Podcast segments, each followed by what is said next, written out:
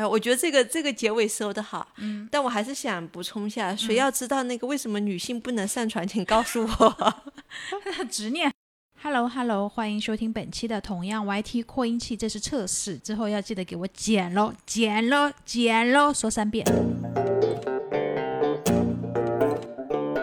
欢迎收听同样 YT 扩音器节目，我是默默。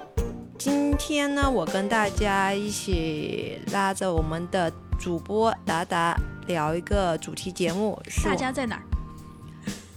你说跟大家一起，大家在哪儿？现在录音间里面就只有我和默默两个人。对，Hello，大家好，我是达达，我抢话了没？我可以脑补很多画面出来。对，所以还是老规矩，你们可以在各大音频平台收听我们的同样 YT 扩音器节目。好，那我们今天就开始我们今天的正题。对，五月榴花妖艳红，绿杨带雨垂垂重。五色心思缠脚重啊！一听到这首词，大家就知道端午端午节又到了。端午至，人们又蒸起了粽子，插上了艾叶，蒸上了雄黄，然后再加上端午小长假呢，可以说处处都是一派欢乐的节日气氛。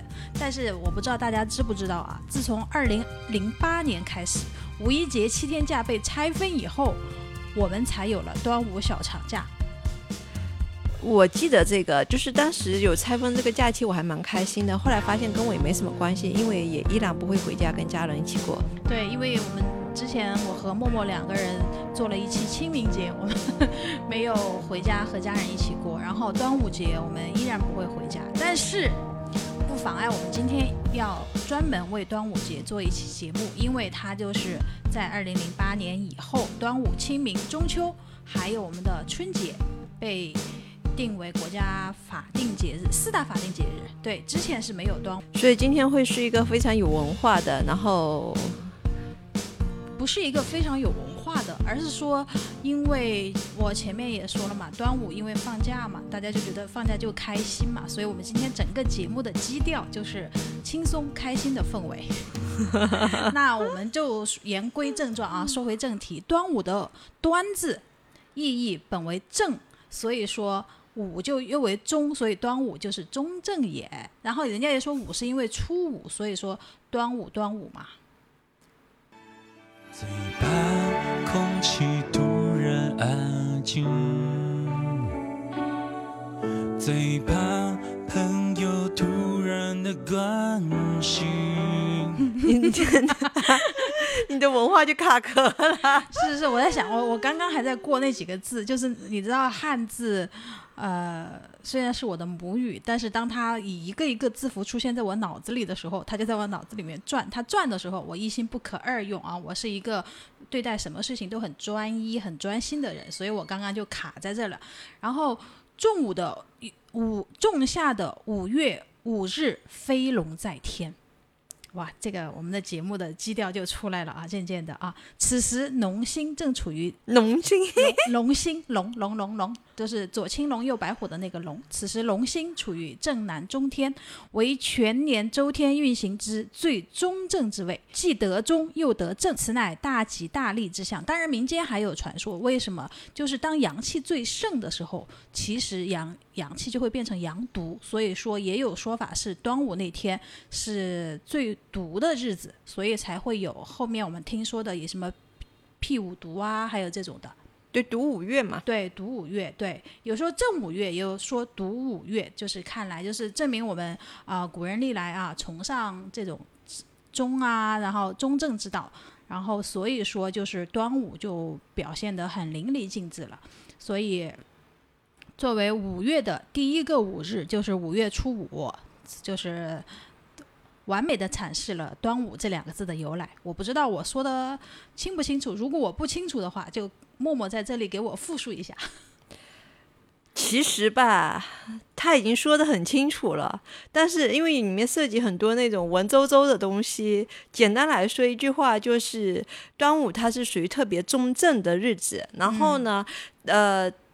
但是呢，它同时又是读五月，算是一年中最毒的日子，就是中国讲究物极必反、太极两仪的关系，所以在最毒的日子呢，也是最正的日子，既呢你既要避讳，然后也是用这种阳气最盛的日子去除邪的日子。对的啊，默默解释的非常好啊，就是通俗大白话啊。是是通俗大白话，确实，我刚刚念的那一段呢，是是我从某度某科上面啊搜索下来的，所以读上去可能呃大家听起来。比较拗口，但是呢，哎，我们默默用我们的大白话给大家解释了，但是不妨碍我们理解，端午节是我国古老的节日之一，就是吃粽子的日子、赛龙舟的日子。哎，这个时候我就要跟大家说一下了，吃吃粽子是历来端午节都吃粽子吗？大家有没有想过这个问题？一开始都赛龙舟吗？那为什么会出现端午节呢？到底是屈原跳江之后出现的呢，还是屈原跳江之前就已经出现了呢？所以我们今天还是继续给大家轻松愉快的科普一下啊。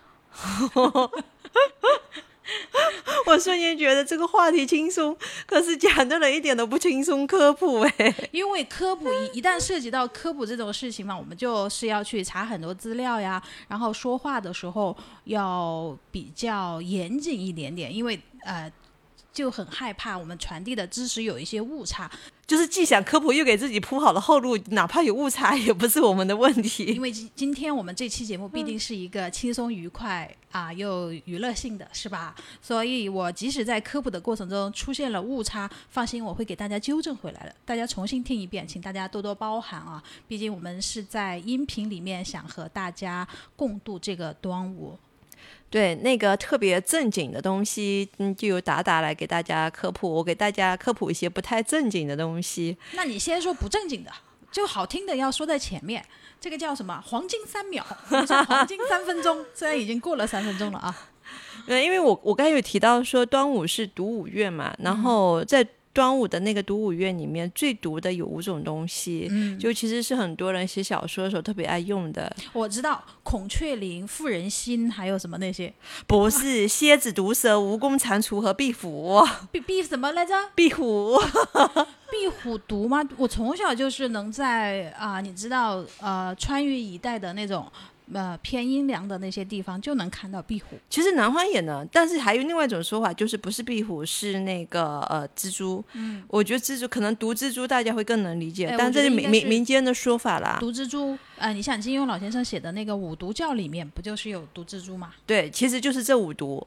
然后他们实际上呢，为什么为什么是毒五月用了这五种毒虫呢？是因为说在这五月有期间的时候，这五种毒虫是最活跃的。嗯，也就是这时候，其实我们很多农人也好，要去上山下田去去野外的时候，是要注意这几种毒虫的出没。对，你说的没错。然后这个是毒五月，呃。其中的读五和读五月，它含义的一部分，因为就是五月的时候，蛇虫鼠蚁都出来了，然后农人呢，应该也啊下田耕种啊这种的，所以说他们要避开这些东西。对，哎，我小时候生活在呃暑假的时候去外婆家，就是。一般走到那种草比较深的那种地方啊，我外婆就会给我提前准备一根棍子，说对要先打，对打草惊蛇就是俗称的，对，要不然你很容易有蛇。但是冬天的时候，你完全就不用去顾虑这个东西，因为蛇都冬眠了嘛。对，然后如果是在南方的朋友，可能还会有一种体验，就是其实五月对我们来说不是那么舒服，闷热。嗯。就虽然天气回暖，然后呢又有下雨什么，它不像那种什么秋天或春天的雨，让你会觉得是凉意的，它是闷的。然后这时对，然后这时候温度上升的时候，就有很多瘴气就会就会出现，然后湿热。对，然后湿热也会滋生很多的细菌啊，还有一些那种小虫子啊之类的。所以你去看到有很多那种嗯。什么相关的一些疫病，或者是相关的一些问题，其实都是在这个季节会发生。对的，这就呃。刚刚默默说的完全没错，所以这就是因为有出现了这种疫病啊，还有这些情况，因为天气的原因啊，还有什么的，还有这个毒虫鼠蚁，所以说在古代的时候吧，啊，大家会选择在端午节举行祭龙节仪与苍龙七秀的那种。也就是说，其实端午节最在古代的时候是一个祭祀活动，它是因为祭祀而存在的一个节日。然后这个时候。祭祀为什么祭祀呢？首先是天象的原因嘛，就是我们讲的，就是啊、苍龙七宿正处于南中的时候，在传统的文化中，方位、时间以及卦象都是联系在一起的。仲夏五月五日，龙星飞升至正南中天，即如《易经》乾卦里面说的“飞龙在天”，这个大家应该都听过。虽然说不知道我前面讲的那一段不重要，但是“飞龙在天”大家都听过，是吧？降龙十八掌，对也不定可能不看金庸小说的，可能就也不知道。所以飞龙在天呢，其实被赋予了很多含义和寄托，衍生了祭龙啊，以酬谢祖龙恩德呀、祈福纳祥啊、驱邪攘灾的礼俗。所以说我们华夏民族嘛，被称为什么炎黄子孙以外，还是什么龙的传人，就是从那个时候就已经开始的。古代记载啊，就是很古很古的时候了。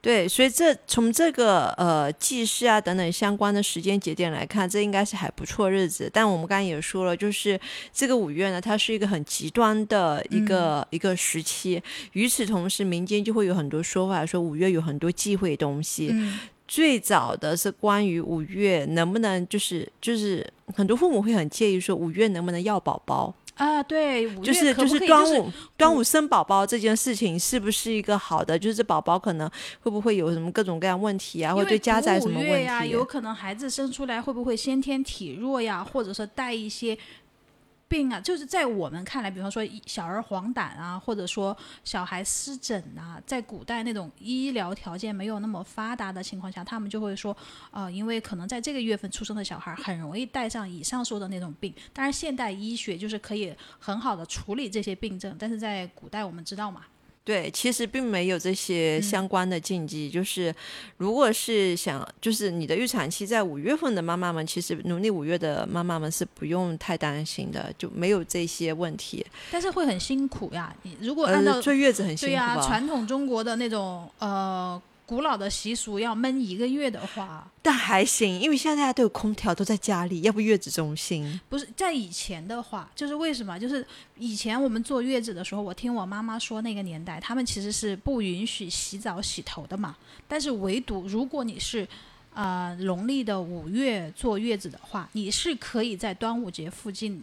就是的日子用那个艾草啊这些东西煮水来洗澡的，事实上，作为一个南方人，我非常诚恳的告诉所有要坐月子的妈妈，就是不论你是在南方还是北方，还是几月份，都可以用艾草来洗头，真的不会有头风。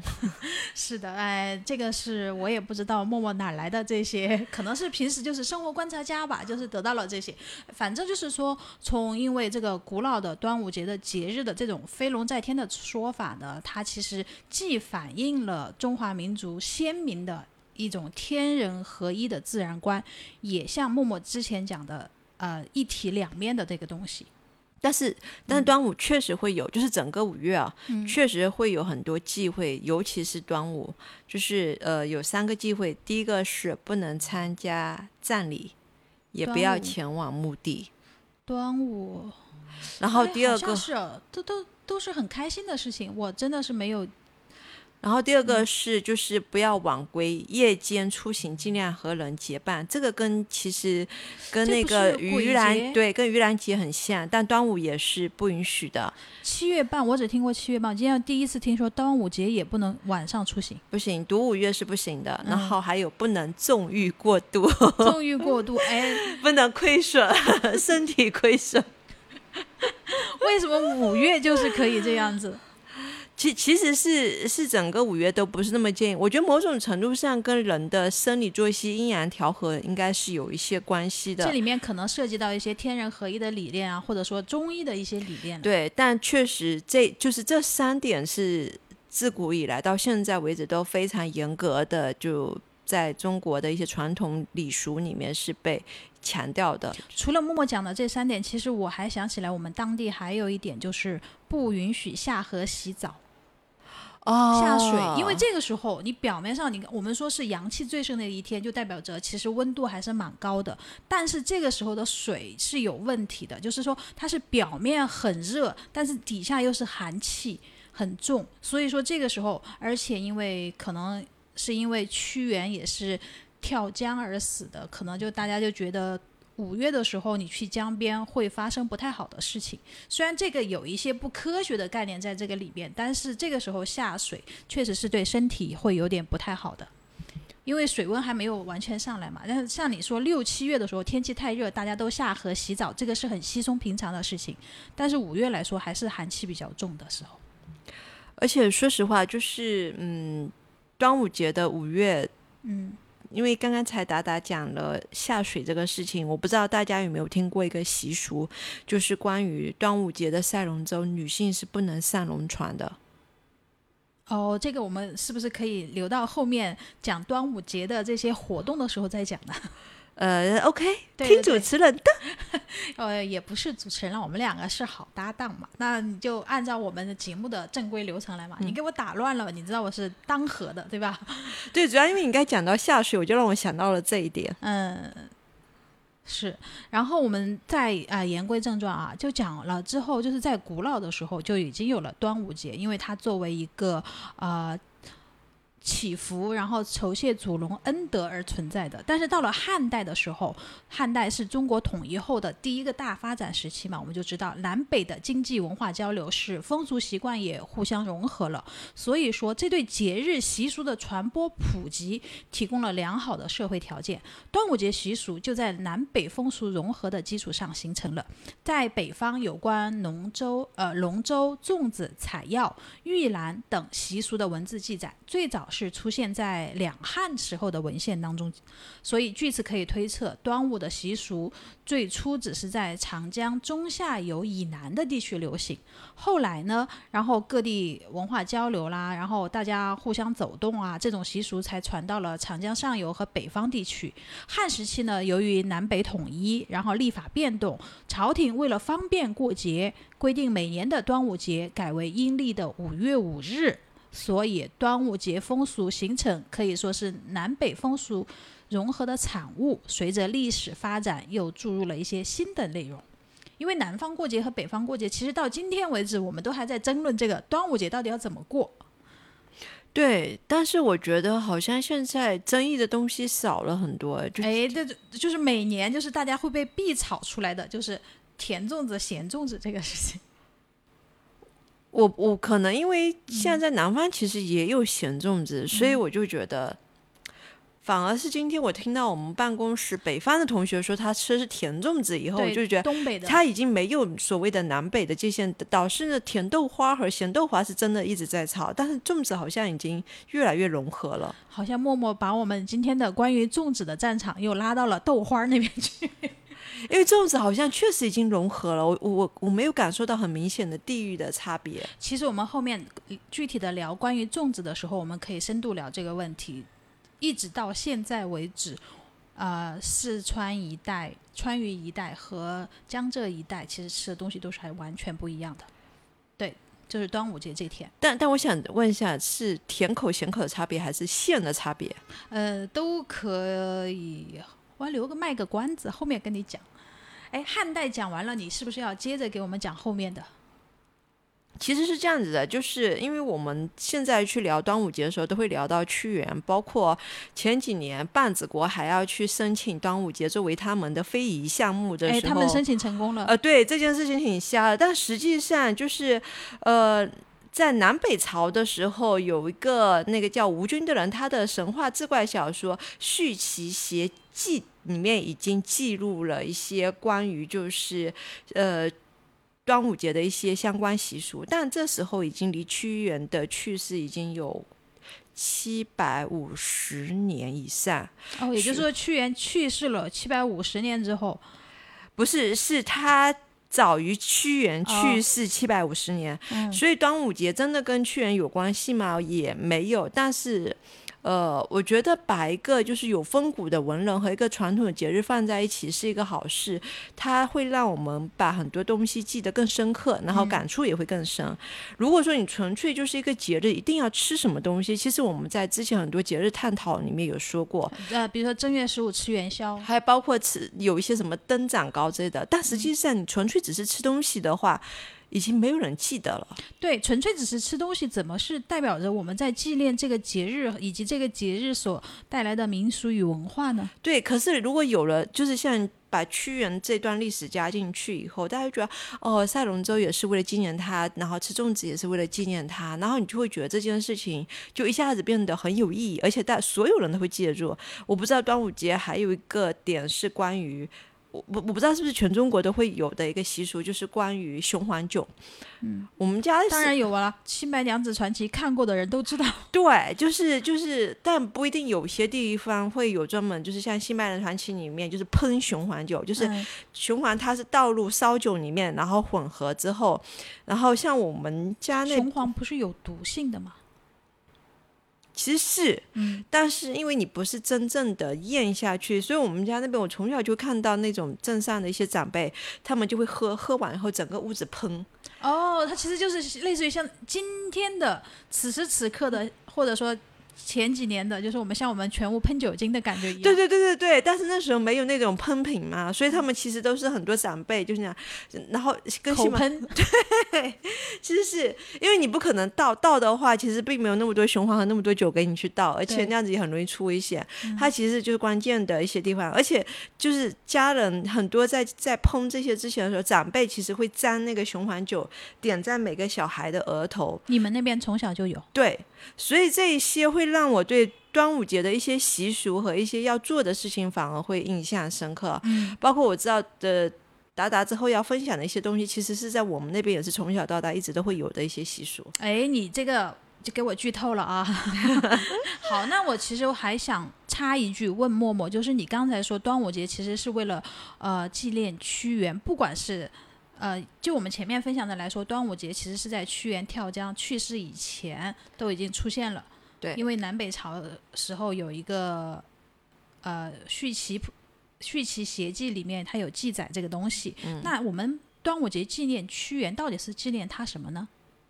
因为现在屈原是一个算是在中国历史上很有名的一个爱国的文人，嗯，所以他纪念他更多的是想要去弘扬他那种爱国精神。嗯，你去看我们现在去聊屈原、聊文天祥、聊等等这一些所谓的诗词文人的时候，其实还是在爱国这个点上，包括后来的岳飞啊等等这些人。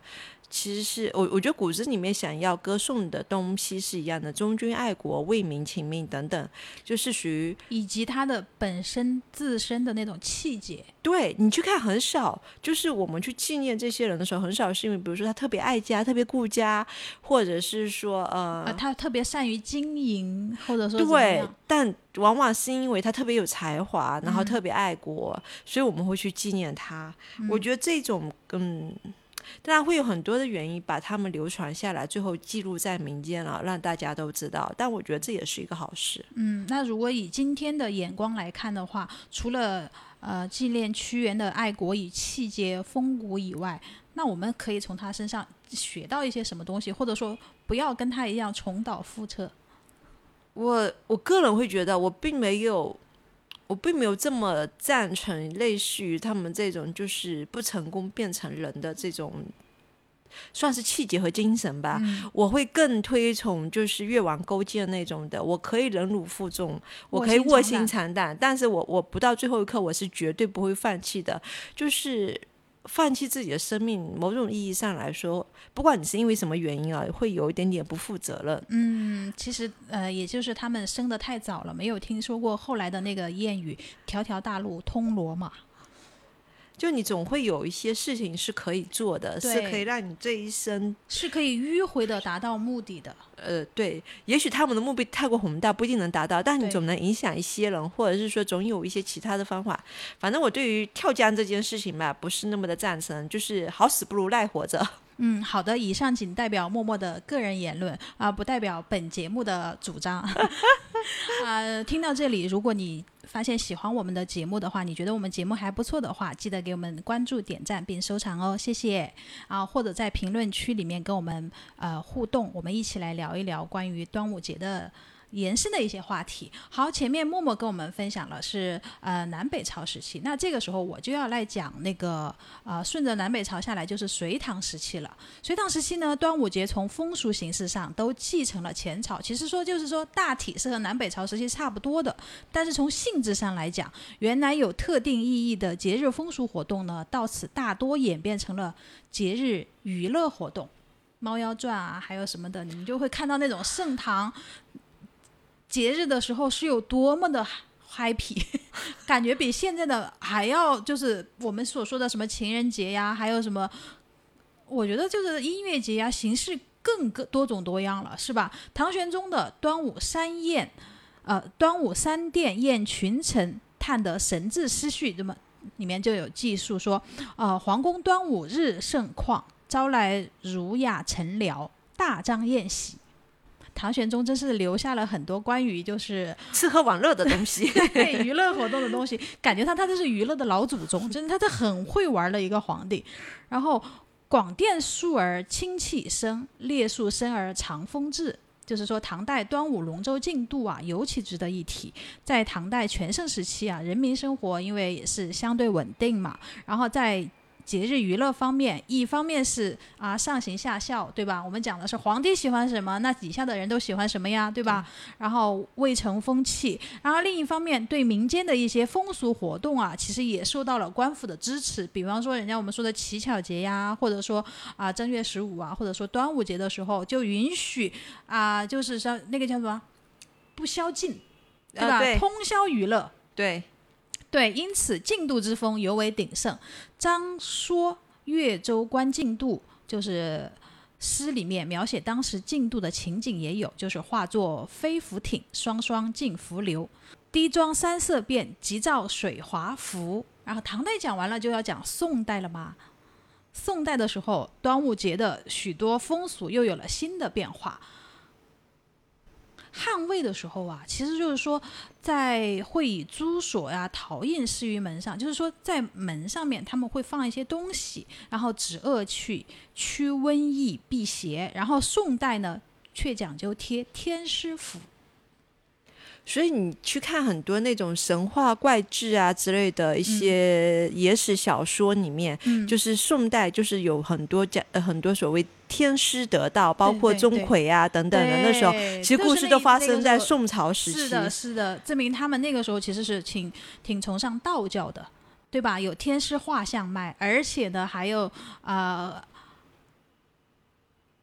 还有泥做的张天师。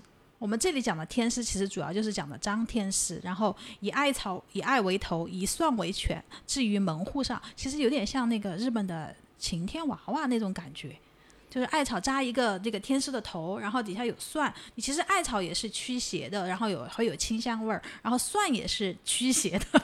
我以为你说蒜也有清香味儿。哎，爱吃蒜的人也许会觉得蒜是香的呢，对吧？至于门户之上。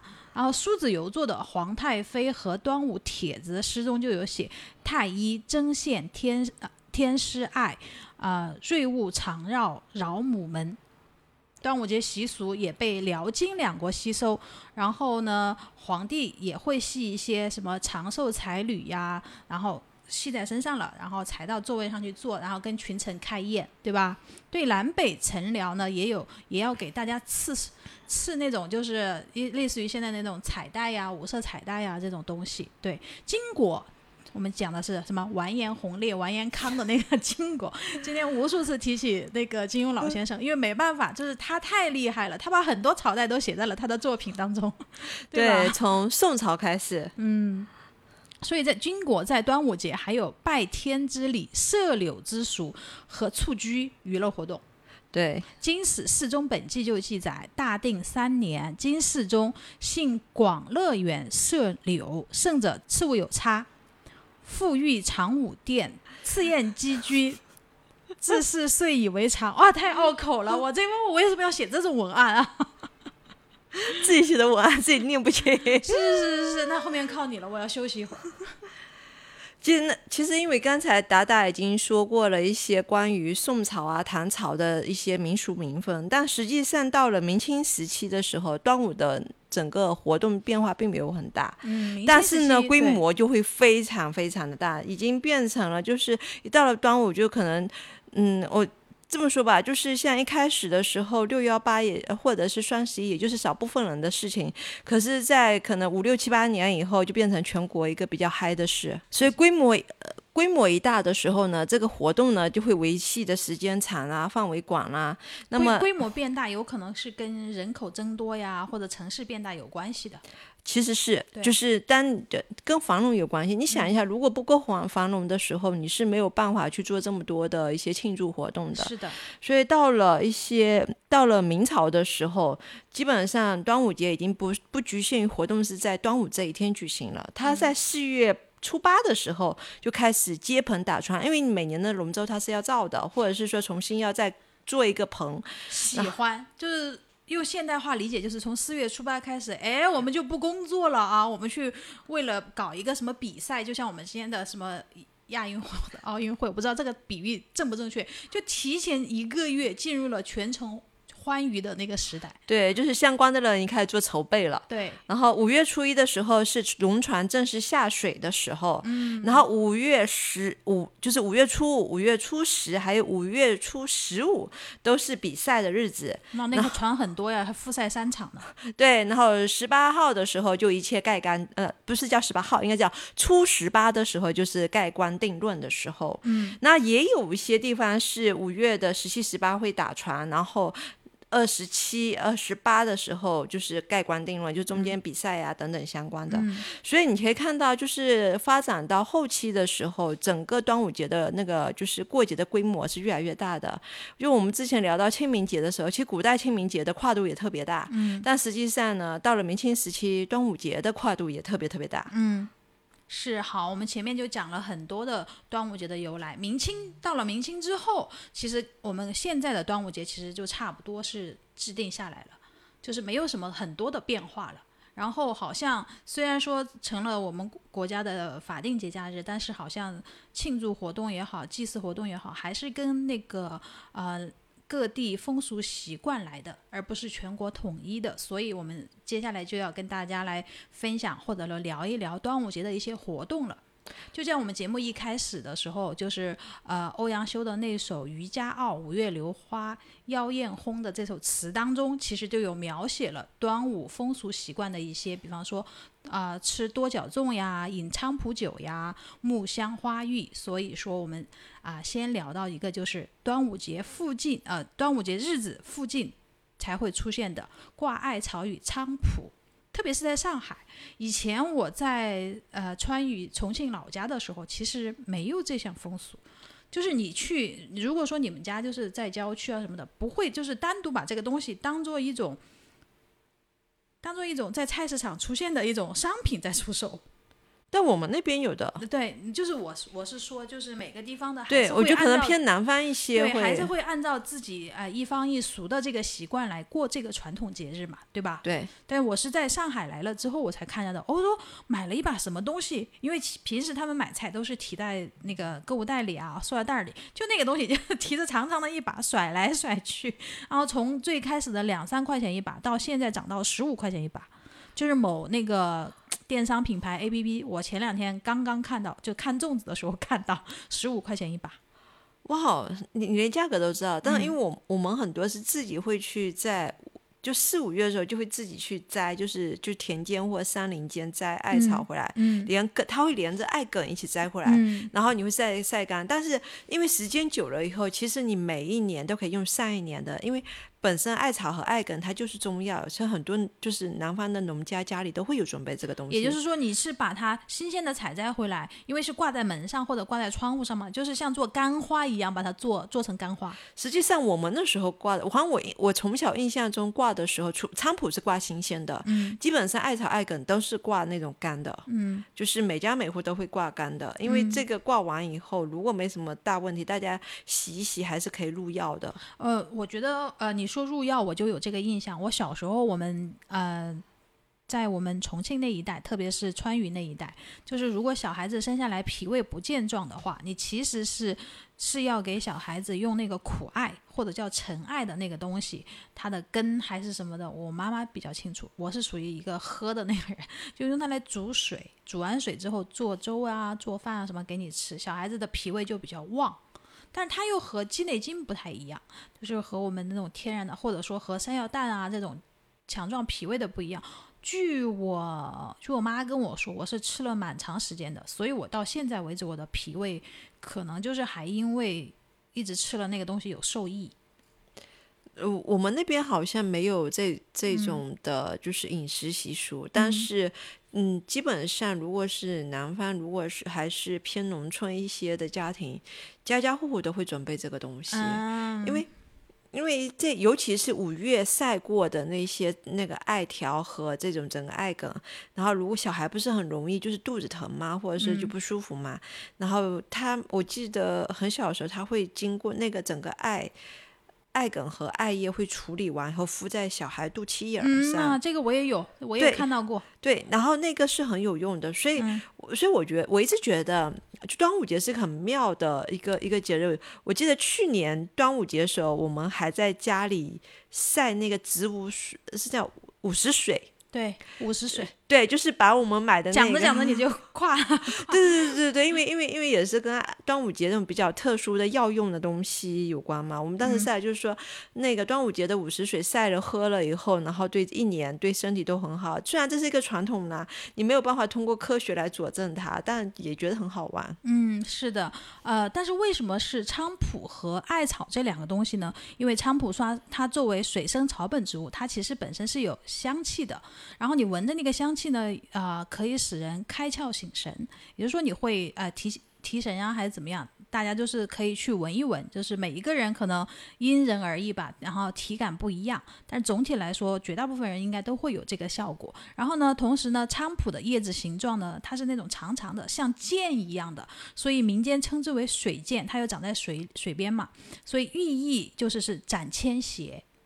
对，可能就是因为这两个原因，所以人们过端午节的时候就会在门前挂菖蒲。艾草呢，就是代表招百福嘛，是一种可以治病的药草。因为前面默默也分享了，它其实可以治一些小儿什么什么症啊，这这的。插在门口，其实就是寓意说哦，身体健康，就跟我们门上贴福字一样。我我对我觉得就是这两个东西是，尤其是艾草，它基本上是。对我里面啊，对我们来说是居家必备的。就以前我我不管是在哪个城市或哪个地方住，就是我我家里一定会有艾草这个东西。你拿来干嘛？就是我们家人会寄给我。就是如果你有不舒服的时候，就是对就就是怎么用它？就是呃，风寒着凉啊。就是艾叶和艾梗的用法还不一样。嗯。然后比如说你牙疼啊，或或者是那种上火，你就可以用鸭蛋炖艾梗。然后那个真的很有效，一吃就好。然后如果你是感冒那种的话，就艾叶，嗯，就艾叶和艾梗是分开用的，嗯。然后我们家就会每年，他们我家人会晒，就是从就是野外摘回来，然后晒好酿制好，然后也不叫酿制，晒好就切好，然后处理好，然后寄过来。炮制，对，炮制都算不上。然后基本上每年会给我换新的。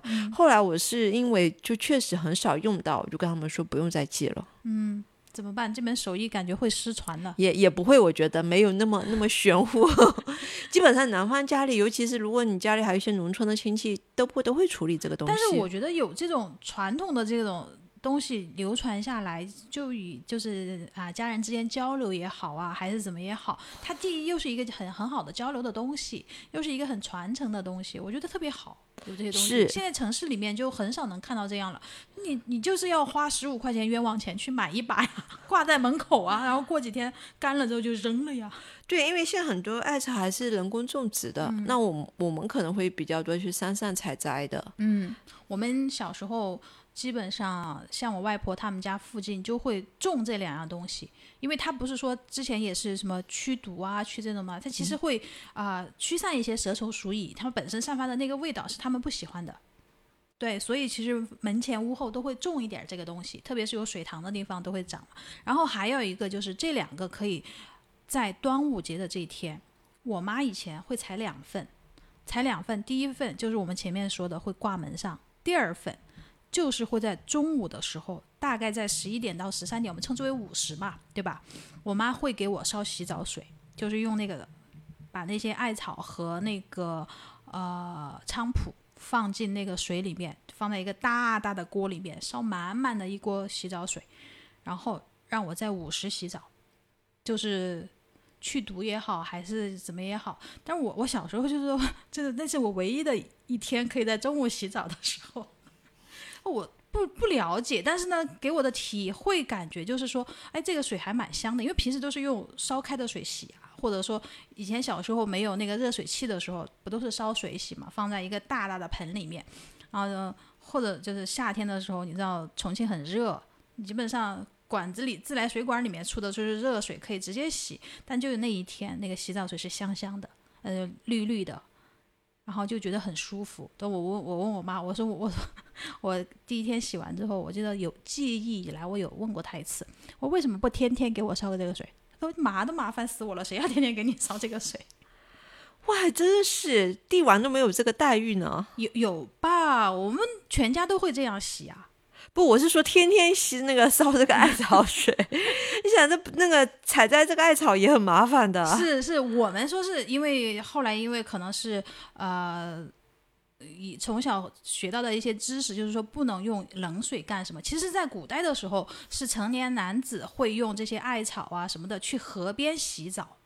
去河里面洗澡，就是可能会用一些艾艾草在身上拍呀、打呀，或者说揉成那种汁液在身上怎么样？龙舟水，对对，什么水？龙舟水。哇，您跟我讲一下，太有文化，第一次听到这个词。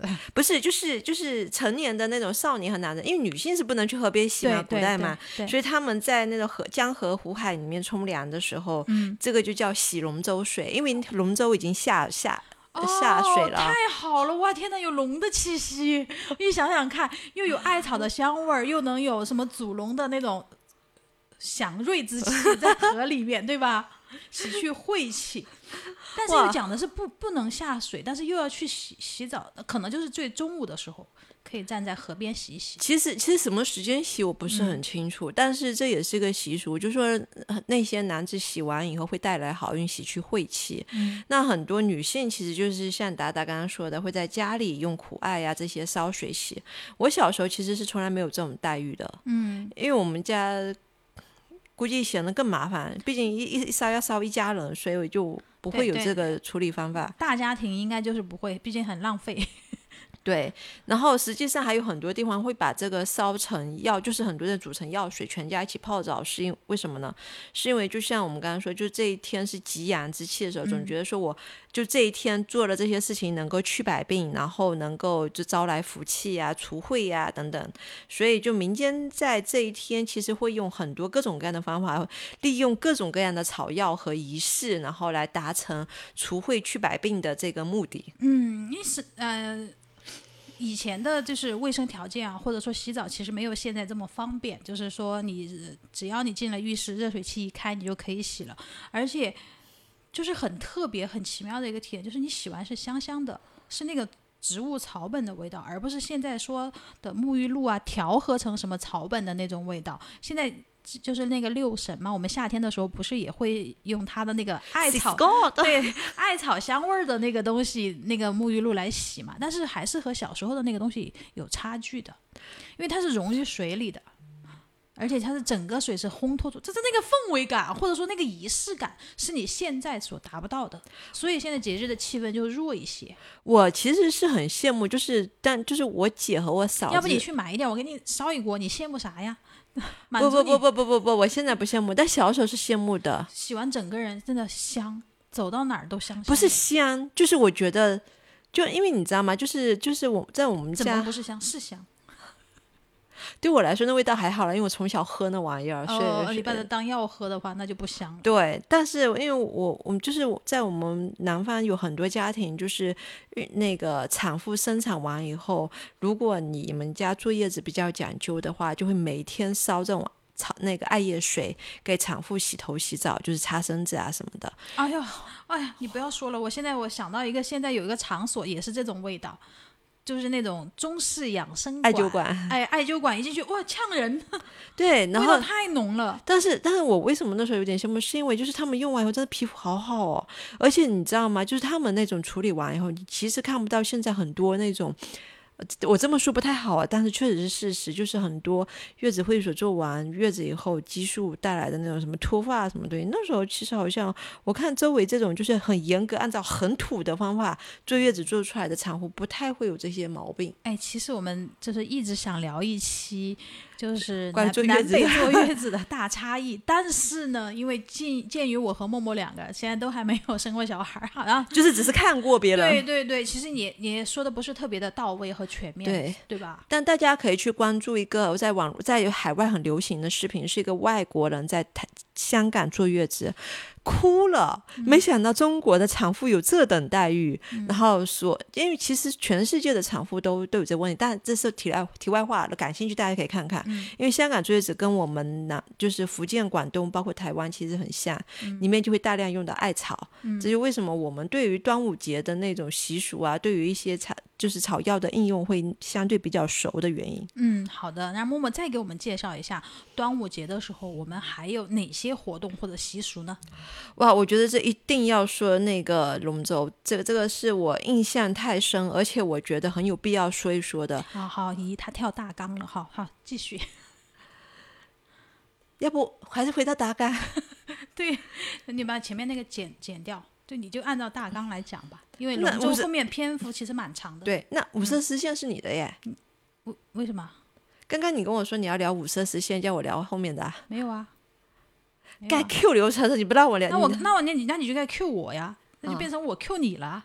那嗯，你重好吧，新来一遍，好吧，好吧，那那就五色丝线吧。嗯，然后这除了端午节的这些草药的应用，其实在那个呃一些特殊的小物件上，它也是非常有仪式感的。嗯我我不知道你们会会不会发现啊，就是有很多驱邪的一些所金刚绳啊之类的，它其实是五色编织的，就五色。谁没有买过一根金刚绳或者金刚结？对，但实际上这种五色丝线最早是在端午节出现的，然后它会就编织成袋子，然后就是刚才达达在诗词里面提到的珠锁。然后这个五色丝线它有个好处，就包括我们在看很多电影电视剧的时候，它都会有这种辟邪的功效，然后也是代表着吉祥，就是像一个护身符一样的。嗯，所以呢，在很多地方，尤其是古代的时候，家长起床的时候就会编这种绳，然后给小孩子穿上，放在手腕、脚腕上。但我小时候是没有戴过五色丝线的。我我我小时候戴的那个绳结是什么呢？它也是彩色的、colorful 的，但是它是什么？就是做的那种碗兜。嗯，它是碗兜是放什么呢？我们我们当天还会揽一个，就是。应该是鸭蛋还是鸡蛋煮熟了以后，然后放在红色的那种，就是猪，它应该不是朱砂，我不太确定，应该是丹砂还是什么东西磨成的那种红色的水里面染完以后，然后整个蛋是红色的。你你想多了，估计就是食品红。我们小时候很多食品红，就是我们会把那个鸡蛋染成红色，但但核心问题是我，就是它的壳是红的。呃，对对，但我们家而且你去用手拿沾点水，它会会印在手上。是，但是我我们家不是用食品，我就是不是用那种化学的东西，它是用什么就磨成，我有点忘记掉了。嗯，然后呢，把那个鸡蛋染红以后呢，把那个鸡蛋就放在那个五色的兜里，然后呢，你就挂在脖子上，这是你今天一天都要挂的。然后一直到什么时候呢？就是到了晚上的时候，你再把那个蛋敲破，然后把那个蛋吃了。我为什么从来没有玩过这种游戏？我有那个蛋，我就可以去郊游了呀。我从来没有在端午节那天去郊游过，因为我没有那个蛋。我们我们那边没有这个游戏。我我是后来也是在看到上海的一些朋友会在端午节的时候给他们小孩挂这个蛋兜，但是我不知道你们福建也有。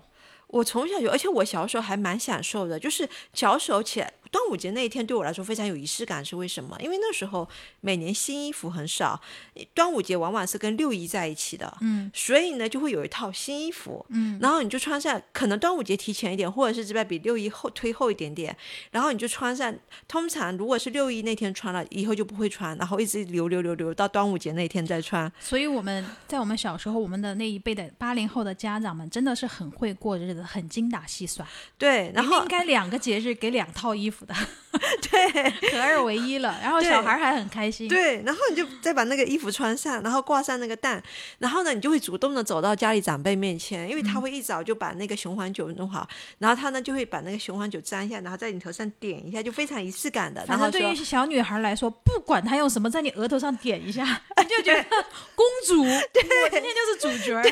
这个都是《西游记》害的哦。对，然后你就会很开心，然后你这时候，而且因为那天过节嘛，家里就会准备吃的、啊，嗯然后你就会发现，哎，门口上就会插上艾按那个呃艾灸，不不是艾灸，讲出来就是艾叶、艾管艾叶和。菖蒲。然后菖蒲是贴着，就是就是透明胶一样贴着，或者是那种固定在门上，然后你你就可以跟小朋友玩。那一天的话，因为要过节，你很在你很小做不了什么家务活的时候，你是可以跟小朋友一起玩的。然后这时候，然后龙舟是什么时候呢？是午饭以后的，所以在午饭之前的话，你就可以尽情的玩。哇，那时候对我来说，端午节可真美好呀，仪式感很足，你知道吗？听上去也不是很幸福呢。听上去默默小时候就只有端午节的上午是有空的，放假的。不不不，因为下午去看龙舟啦。嗯，好，那你你整个那一天都让我羡慕，因为我也没有看过龙舟，我也没有那个蛋兜。但是我跟你说，五色神为什么为什么要选五色呢？五色是这样，代表了五个方位，然后就是相生相克的，然后说五行吗？还是五方？呃五方。就是青色是东方青龙嘛，然后一直在东方。赤色属火，代表南方；黄色属土，是就中间的；白色是属金，代表西方；然后黑色属水，代表北方。嗯。然后如果就是动物，就是我刚才所说的，就是啊，左青龙右白虎，青龙、朱雀、白虎、玄武，玄武，然后中间是黄龙，嗯，就是就是就是就是中间那个最牛逼的那个，我们在龙袍上都能看得到的那个五爪金龙，嗯，对，所以所以当时的时候就是用到五色，我觉得跟中国传统文化还是有点关系的，嗯，呃，而且还有一种是什么呢？就是。现在很多人写那种悬疑，呃悬不是叫悬疑，叫玄幻吗？奇幻或者玄幻之类的。就会很就会很经常用到那个就是东晋葛洪的《抱朴子》里面的一些，就是算是知识和记录吧。嗯然后像里面就会有五色纸挂在山中，是可以招五方鬼神的。哦，它是一个还有祭祀的作用，除了一个嗯呃辟邪以外，还可以起到一个召唤的作用。对，然后来庇佑这方土地，庇方庇佑自己啊，庇佑整个宗族之类的。嗯，然后像这种的话，你的衍生来讲啊，就会很多宗族其实他们会有所谓的祭司啊，不是祭司也会有类似于类巫婆之类的之类的，反正专门是主主要是掌管这一些的新。中国之后都没有啊，我们前面讲的都是 我们讲的都是不旧的啊假的，假的，假的，对对对，在古代确实是有这些的。然后呢，所以就是五色，因为在中国比较妙，中国的几个数字，一个是五，一个是七，一个是九。嗯，七七其实是已经一种是吉阳那个代表，九是代表的吉的九，其实是很少用到的。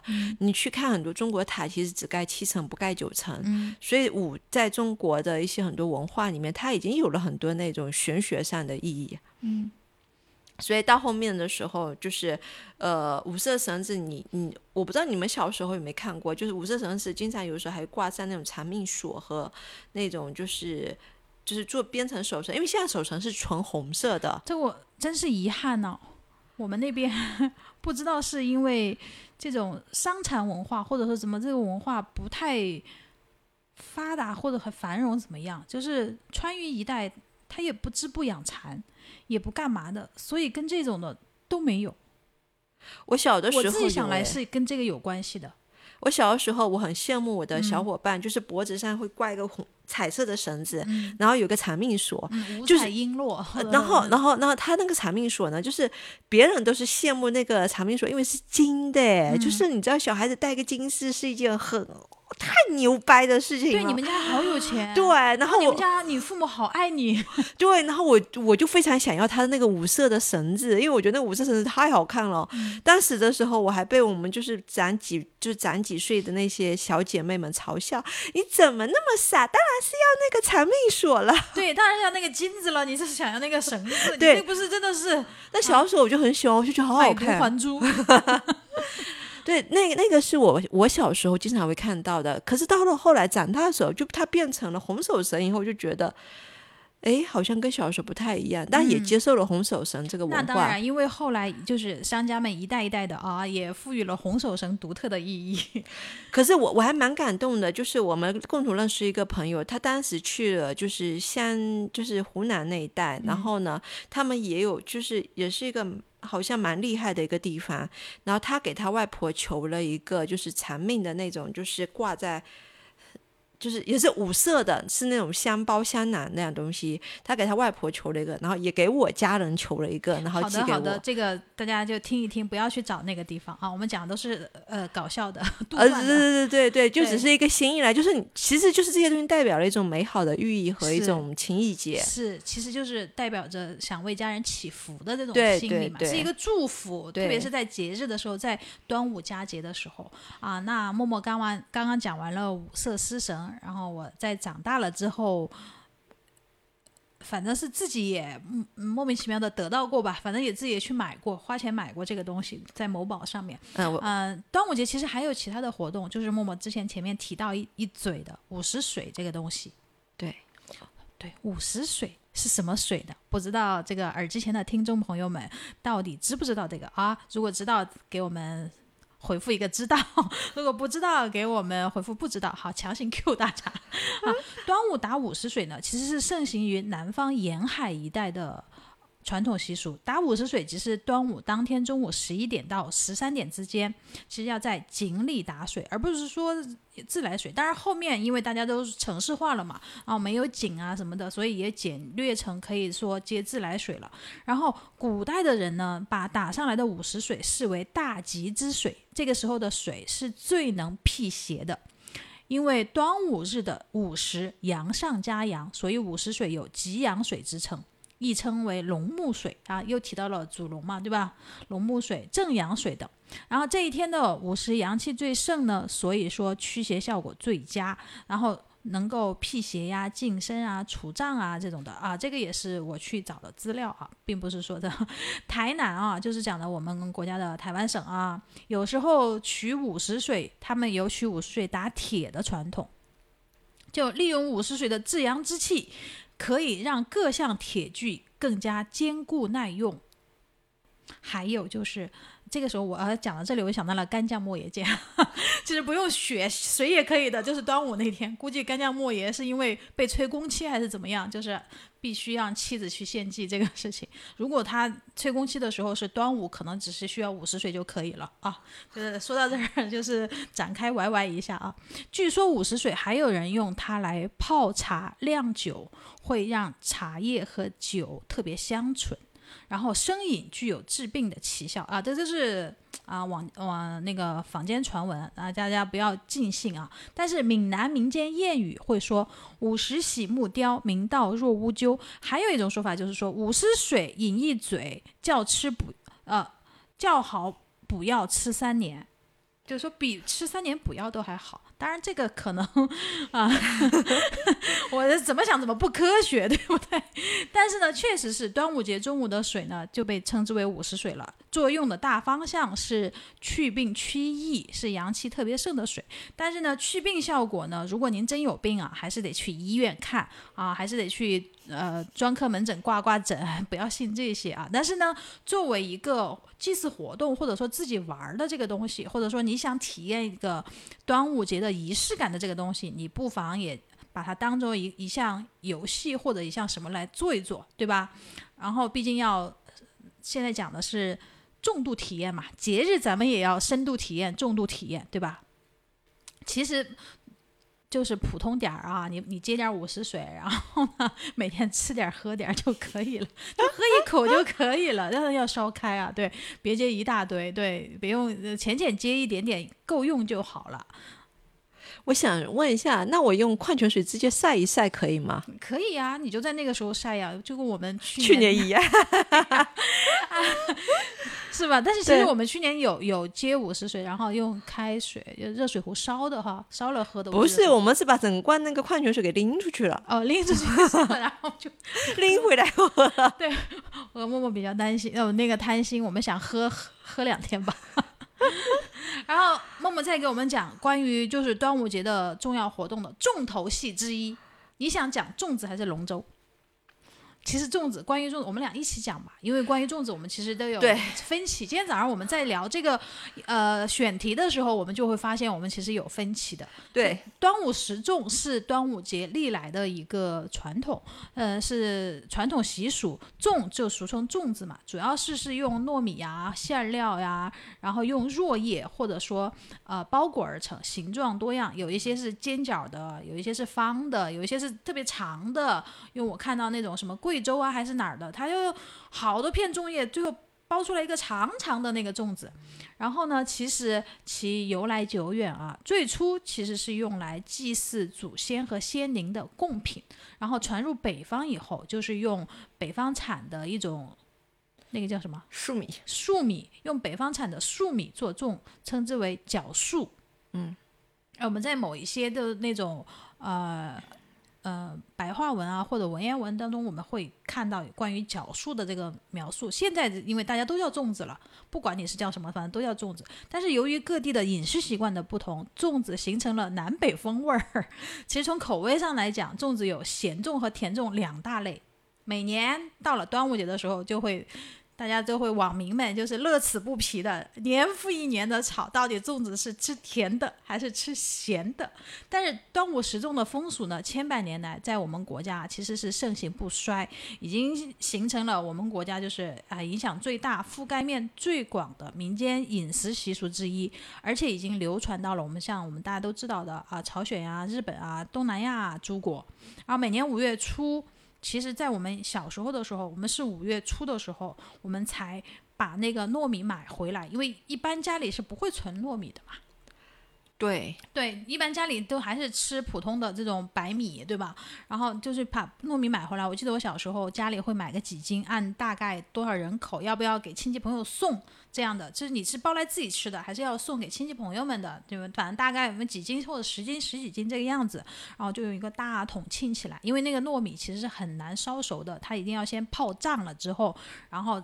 去买新鲜的粽叶回来，洗干净，然后一片片的晒干，然后再来包粽子。然后，呃，在我小时候，并没有像我现在一样看到这么多品种多的粽子。就我们现在，我小时候只吃两种，就是一个就是白米粽，就是不含馅儿。对，不含馅儿，就是会包会包的比较小，不会说什么半斤粽子啊这种的，一般就是一两啊或者一两多一点，二两不到的那种白米哇，你你你们还称重啊？不是，就是小小的，你大概能知道煮熟了得有多少呀？因为它就是，呃，可能是一个食指这么长的呀，它也不会很大呀，嗯，对吧？嗯，那不就是一一？所以你们粽子是那种竖的形状，对的，对对，尖儿的小尖儿，就是看你们家媳妇儿巧不巧，就看你粽子包的好不好看。因为有些人就是很散，那包出来。而且我们以前是不用那个绳子缠的，现在的粽子都是用绳子缠，它其实就是直接用那个箬叶缠的，所以就是它要不散，其实很难，要有一定的技巧的。我我们那边的粽子是直接用菖蒲那个给它撕成条，然后扎那个粽子。嗯。所以所以那时候你真的家里所有那种摆着挂的那些东西都不会浪费，就都是物尽其用。嗯。对，我们就包包两种。我前面说了一个白米粽以外，还有一个就是蜜豆粽。我们会用那个赤小豆或者红豆那种，呃，它会包在粽子里面。那里面可能会放糖还是放的果脯，我忘了，反正是甜的。就就这两种。但是我从小真的就可能就是不太喜欢吃白糖，我妈就特别喜欢吃，把那个白米粽啊蘸白糖，因为会煮熟了粽子会往往是一煮一大锅嘛，那一锅大概要煮一个小时啊或者什么的，因为很多。然后煮熟了之后，那个拿出来，然后放凉一点点，然后剥开那个粽叶的那个清香味儿扑鼻而来。我觉得那个香味儿我就满足了，我不需要白糖。但我妈就一直到现在吃，呃，老太太了都还要蘸白糖，她这蘸白糖最好吃。哇，你妈的胃可好了。嗯，对，她就是爱爱吃糯米饭。然后我就是后来来了上海之后，才第一次吃到咸粽子，而且是肉粽子。哦，那那我比你早，我很早吃到咸粽子。嗯，我们那边的话，就是今天我们其实有讨论一个话题，就是关于南方北方是不是就是咸甜之分。后来我发现其实并不是，就是北方的话，他们吃的是那种蜜枣粽。对对对，包小枣啊。对，但他们也是甜枣，对，那种金丝蜜枣那种。对对对，他们也是甜粽子。所以其实南北的争议并不在于就是甜咸。然后我很小的时候吃什么呢？就是吃那个豆沙粽，这是我从小印象最深的粽子。是月饼的那种豆沙还是？是什么豆沙？就是就是现现在的豆沙粽，你吃过吗？没有，我不吃。就是纯豆沙，就就里面就是像包月饼一样的那种豆沙泥，豆沙啊，对豆沙泥，对对对对对豆沙泥。我以为是像我们之前那种有蜜豆的那种一样。不不不，就是一个豆沙泥的那种。然后呢，我实际上是从小就是非常抗拒吃糯米的，就粽子对我来说，剥开。就是我要这个香味，就我一定要有外面粽叶的那个香味。那你口味还蛮特别的，就是一般人都会喜欢吃糯米。然后呢，我就吃里面的豆沙。跳过了，我不想见前面的那个，我不知道，可能是我从小胃不好还是什么，就是身体本能的抗拒这个东西，我我就不喜，我就不喜欢，然后难受。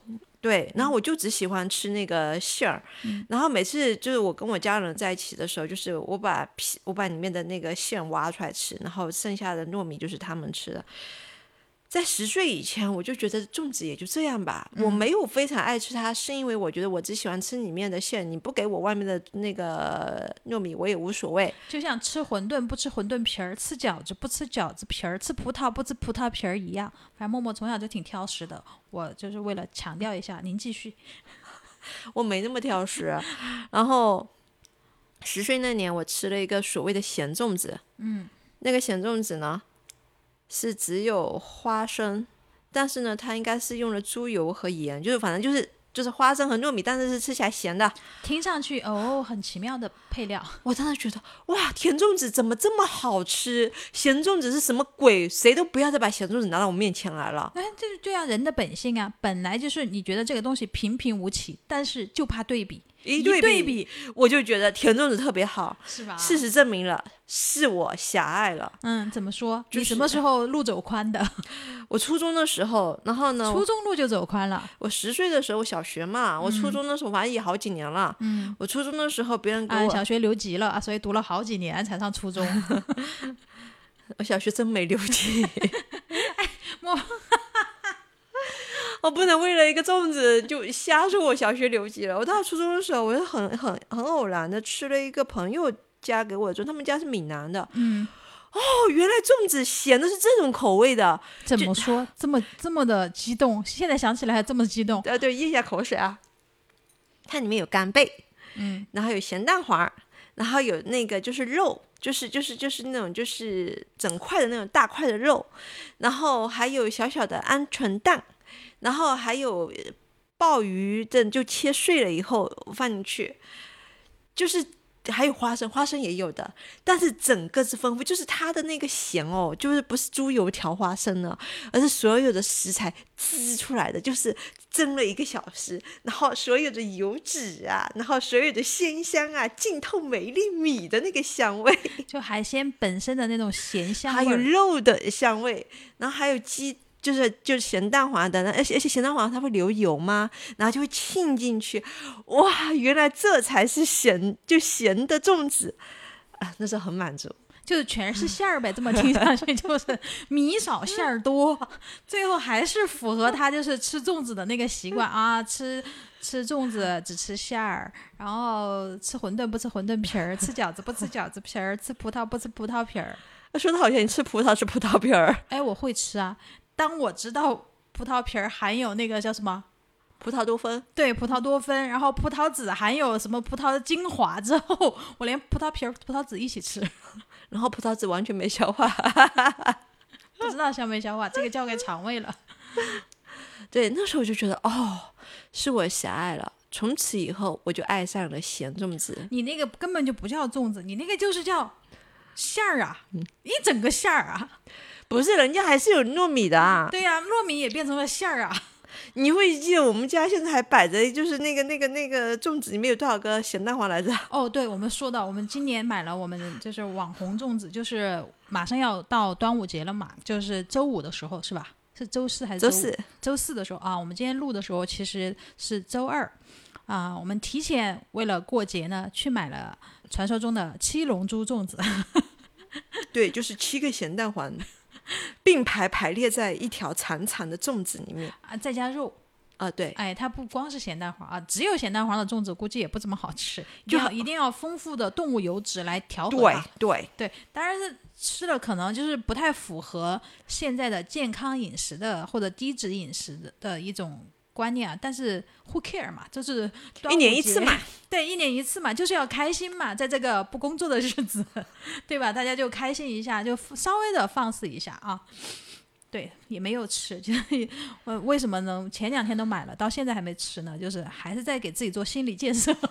那个胆固醇和油脂真的是高呀！哎，在我听来，你就是就很好，就是很好吃啊，就是完全扭转了，你不仅扭转了对甜粽子的印象，也扭转了对咸粽子的印象。所以现在你两种粽子其实都还是 OK 的，可以接受的。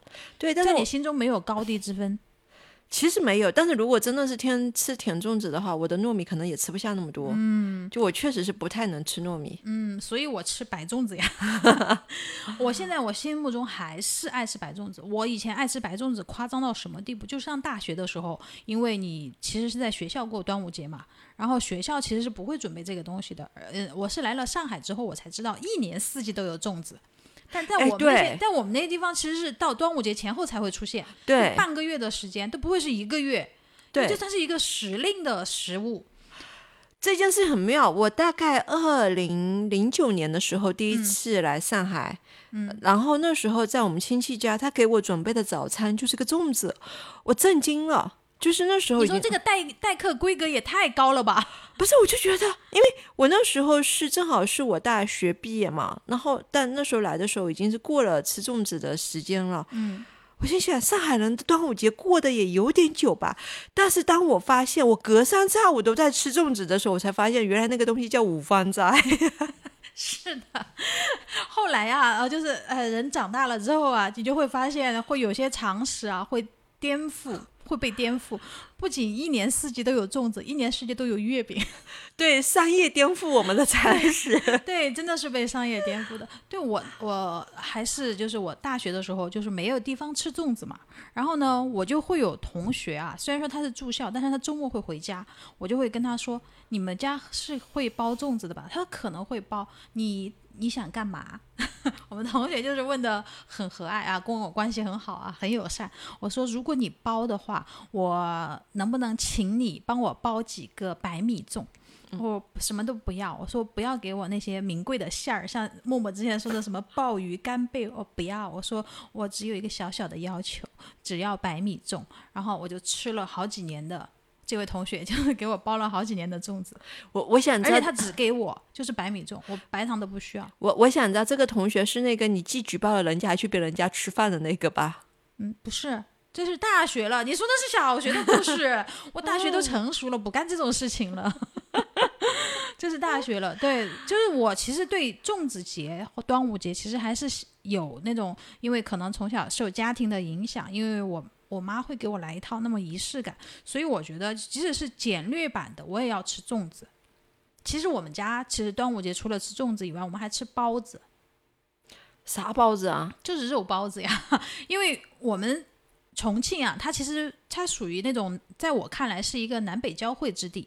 它既没有像北方人那么爱吃面食，也没有像南方人那么就是不吃面食。但是呢，因为就是不像北方人那么爱吃面食，就代表着你每家每户做面食呢，其实第一是不太擅长，第二呢，其实是没有那么方便的，因为我们日常饮食还是以大米为主嘛，所以端午节的时候就是手巧的，嗯，家里会包包子和粽子这两种，也是取一个就是圆满之意啦。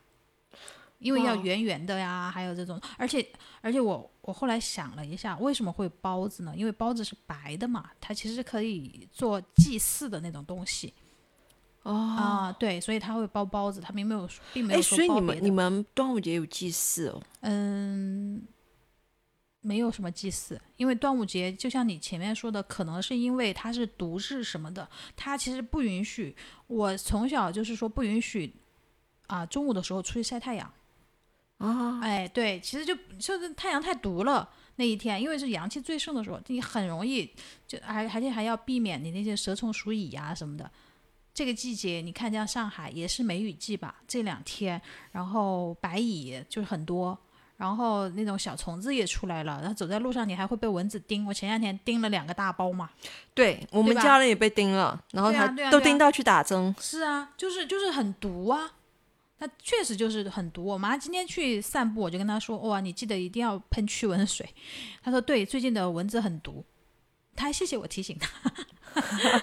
好，我们讲完吃粽子了。其实，在我们这儿，其实我和默默其实就是，其实甜的、咸的都能都能接受，都能尝一点。但是呢，都有各自的心中的 number one 的粽子，大家可能也听出来了。对，其实呢，说完这些端午节的这些活动以外，还有其实关于吃粽子呀或者什么的，我们其实可以延伸。之前节目一开始，默默就说了，就是世界各国的端午节习俗，因为端午节后来不是被延伸到什么日本啊、韩国啊，甚至到后来到美国呀、英国呀、德国呀、越南啊这些国家，还有新加坡。对吧？有华人在的地方或者华人聚集的地方，他们呃还是会过端午节的。所以我们就再来跟大家讲一讲，就是端午节的一些延伸的一些各国习俗吧。我我我对端午节在日本的习俗最早是从动漫里面了解到的，就是那个哆啦 A 梦。啊，OK，全民动漫，对，因为他那时候就是你会不记得，他有有一些剧集的时候就会出现那个鲤鱼旗，就是天嗯空中。我当而且那一定那是一个节日，我当时在想日本什么节日好好玩哦，就要挂个鲤鱼旗。后来发好现。好看哦。，对，然后是后来我才知道，那个其实就是端午节。然后他们就你你们家有多少个男孩，就挂多少只鲤鱼。然后那个鲤鱼代表你们家男孩，其实是个是算是一个男孩的节日，因为在日本三月初三是女儿节嘛，所以其实。他们的女儿节我觉得还蛮妙的，但到到了端午节就变成就是男孩的节日，所以我觉得所以其实你即使对那家不熟，你只要看见他们门前有几个鲤鱼旗，你就知道这家是不是人丁兴旺。哎真的没毛病。是呀，征兵的时候你也可以逮了，哎，你其实我们其实呃，不管是亚洲也好还是什么样，我觉得地球村都是这样子的吧。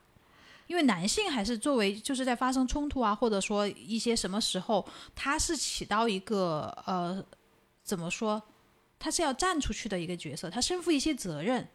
对，对，所以，所以他们除了摆鲤鱼旗以外，就是日本人家里还摆那个就是武士的玩偶，嗯，就是他们就在日本的话，他们一方面是希望就是自己的孩子能够担有担当，因为武士精神、武士道精神是日本很推崇的，他们希望自己的孩子能够成为武士。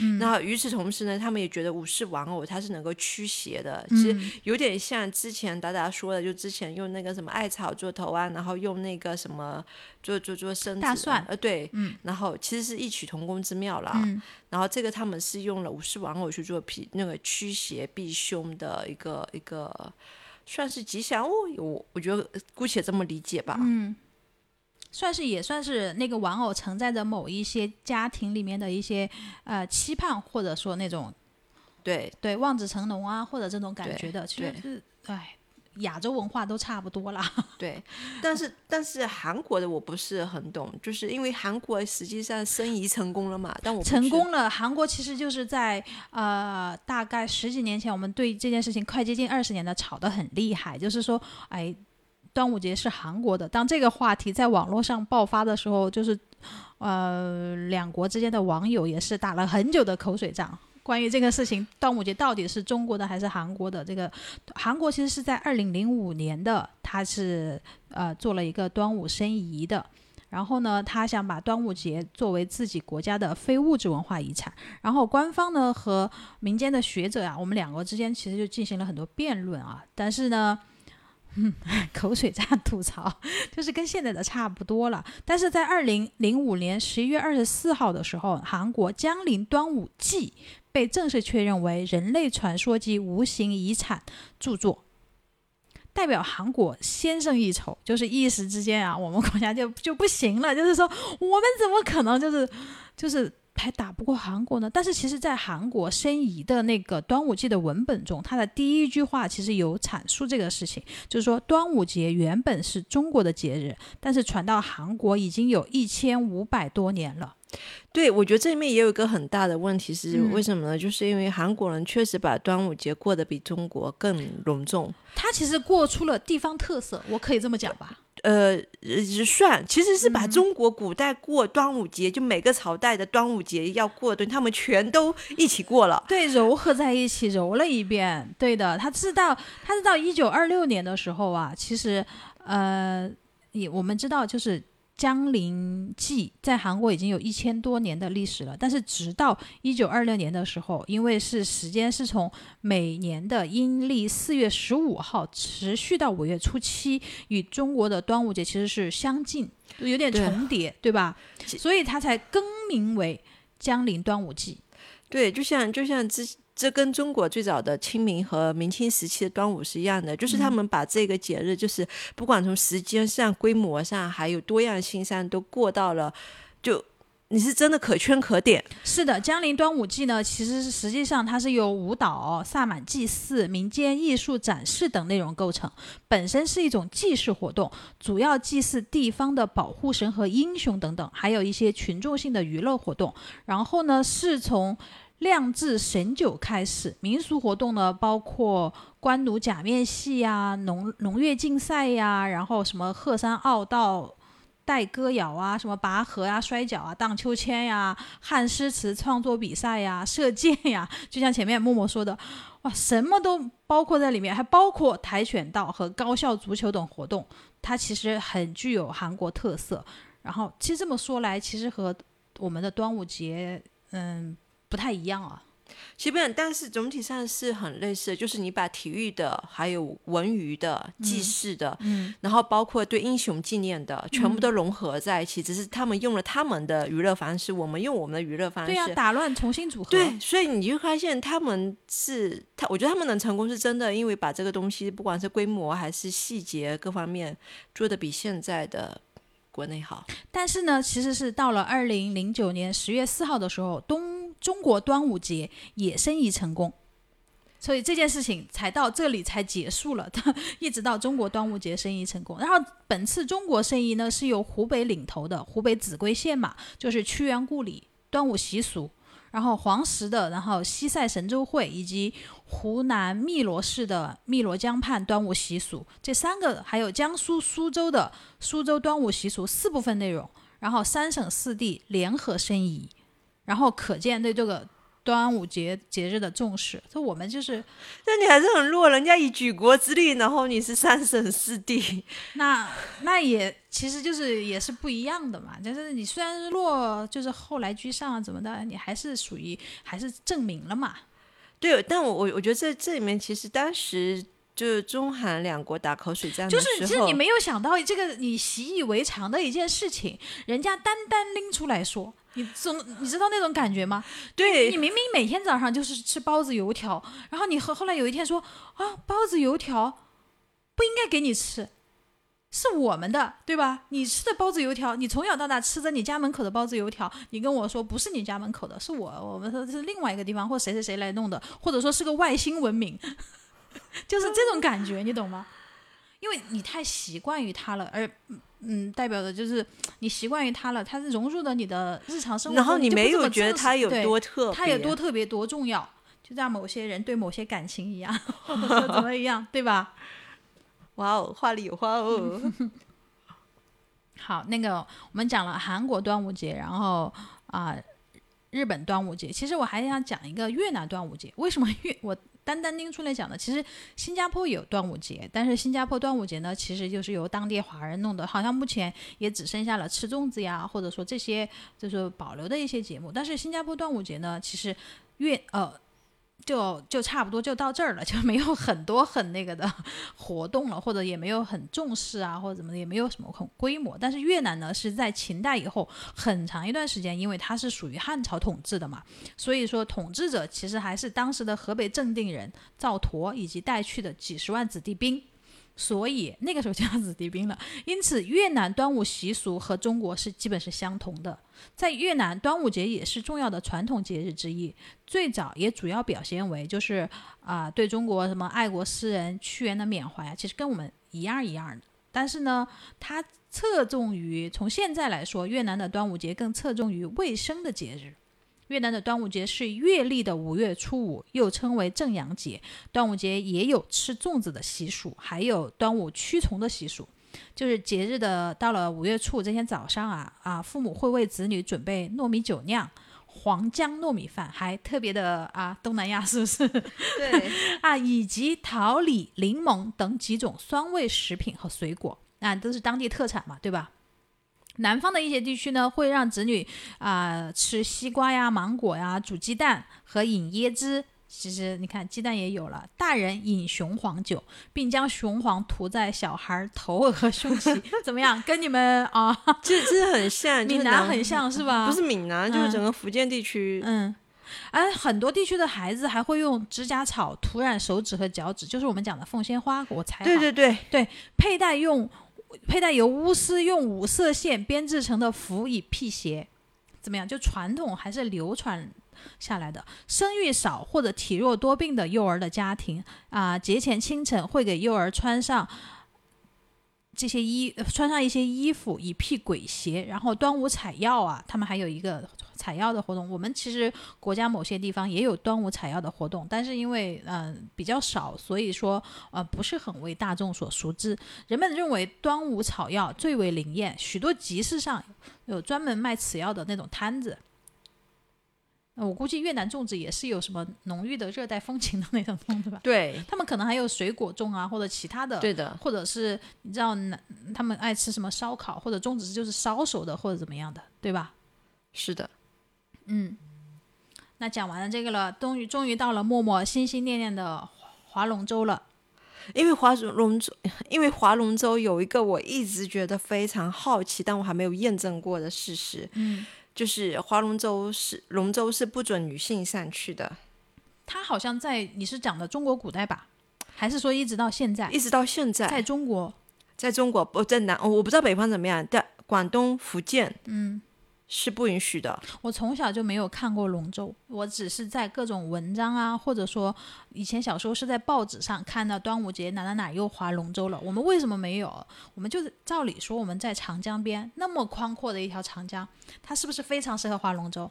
但我们那边地方不太适合。第一是处于三峡中段嘛，就水流很急，水流很急，然后水里面它江面很宽，然后呢江又不是特别直的那种，它其实就是绕着山形走嘛，然后有很多漩涡，那很危其实险的，很很蛮危危险。的，因为龙舟就是一个木质的小船嘛，对，或者是现在就是可能用一些其他金属啊或者铁呀、或者什么的，但是它整体来说它的船体还是偏小偏窄的，对就很容易被那个浪打过来啊，把它给打侧翻啊，或者说很危险。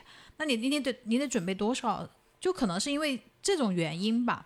然后我们当地就是从来没有龙舟，因为我小时候就是，因为我刚才说小时候早上是纯玩，中午吃一个就是非常丰盛的节日餐。嗯，吃完中午饭的时候，下午我们就会去看龙舟了。嗯因为龙舟的话，通常是这样子的，比如说一个镇上，那么它就会有不同的村，嗯然后每个村就是出一条龙舟。哦，龙舟队伍，然后那个比赛一样，就比赛，就是嗯在在就是就是就是那个百舸争流的那种场面。他选的是不是每个村里面最强壮的人？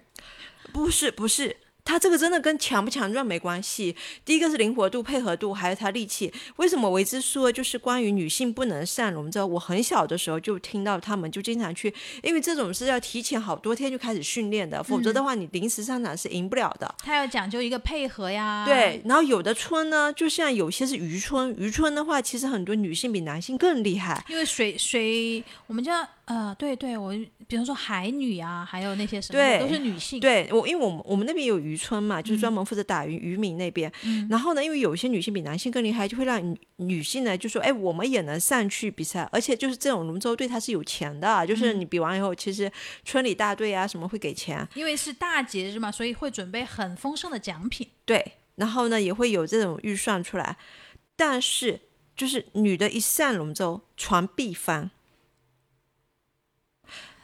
有没有这么？是真的传必翻，所以所以后来就后来就是这，因为这个是我从小就听到大的，就每年但凡有女性上的龙舟，就传必翻。然后后来就他们还是规定了，就是女性不能上。然后我后来是怎么知道，就是呃。广东那边是这样的，是因为这几年有好多人做广东的龙舟的纪实报道，也会提到这一点，就是哎呀，他们在训练的时候，然后女性上去船翻了，所以最后面也不让女性上啊什么之类的。所以就是只有中国的龙舟女性上了会翻，是不是？因为我据我所知，在美国或者德国、英国对也有对呀、还有专门的女性划龙舟队伍，对人家船就不翻呐、对，这就是很玄乎，这就是我为什么我今天一直要 Q 划龙舟这件事情，就是所以河里真的有龙王，是不是？所以这件事情在我心里就是一个未解之谜，我就非常想要。嗯，知道有没有什么地方就是不讲究这个忌讳的？嗯，因为我们那边我小时候就会听到啊，那他们船翻了，现在要换人了，然后我就说干嘛换？又又女的上了，他说对，就是女的上去不行，就是船就翻翻掉了。然后，所以这是这普通的打鱼的小船不会吧？不会，因为我看，嗯，历来的那些文学作品里面也好，还是说我本身我自己也上过那种打鱼的小船，我觉得还蛮安全、蛮正常的呀。是，嗯就是因为他们平时就天天出去打鱼，什么水性很好，力气也很好。其实很多女性比就是他们这种老老做出来比男性更更厉害，嗯所以才会有他们也去上去划龙舟。但是因为上去必翻，嗯最后面还是就就没有没有没有那这个事情到现在还是未解之谜了。对。但到现在就是还是没有女性去去划龙舟。那你们小时候划龙舟是什么样子啊？划龙舟就是看到吗？就是在那个江边，因为我去我去过你们家嘛，对啊，就是啊你们家那个江其实呃不算特别宽，其实能看到对岸嘛，因为很清晰。哇，我跟你说，这个真的很好玩哎、嗯就是就是你知道，在古代的龙舟，它有红啊，就有有黄色、有蓝色，有各种不同颜色，对不对？嗯然后呢，我不知道古代这个这个颜色区分是怎么区分的衣，服嘛，或者说头上不是不是包括，包括船上也是，嗯，然后船也是有颜色的。就像那个会不会就像那个舞狮子的，每每一队的那个狮子的颜色都不一样。，对，然后龙舟颜色不一样，然后我们那边是不同的，就是不同队、不同代，你代表不同的村或者是不同的大队的出来的，它就是不同颜色的船。提问，这个嗯时候我就很好奇了，就是比方说你和我的村儿是不一样的，嗯我的村儿是红色，你的村儿是黄色，所以我们每一年每一年我都是红色，你都是黄色，嗯，就一直以来，反正就是一直都是这样。嗯，然后呢，就他们穿的衣服也会跟自己的龙舟服颜色一样。嗯，就是他们的衣服也很简单，其实就是有点像那种就是嗯，那叫什么啊？就是以前的那种篮球服那种。坎肩儿那种就篮球服那种，嗯就是就颜颜色很鲜明嘛，然后就全部全部在，然后龙舟上面呢就会有个有前面会有会有就龙头和龙尾是压头压尾的，然后龙头的前面和那个龙尾呢就会有那种敲锣的和那种就是打鼓的，呃，对，就是就是就是就那气势，就是他们一边滑一边要喊号子，就你会觉得哇，那气势啊，尤其那在宽阔。其实我们那边虽然叫富屯溪，可是因为那个溪真的有点不太像溪，很宽很像一条小河。小河，我觉得像大河，就有有那那你没见过大河，黄浦江才叫大河，呃，但实际上它没有比黄浦浦江窄窄它窄很多，黄浦江江宽那么多米呢，没有窄的地方，其实很近。黄黄浦湾讲窄的地方跟我们那边怎么了？怎么了？激动到语无伦次了？呃是不是对就那个一定要为自己的护臀溪证明，明明叫溪了，你你们就是溪里面不的龙王，是不是，因为因为 因为不是河里面的龙王。你干嘛？你瞧不起啊？真的不不没是有没有没有，我在敬敬神明。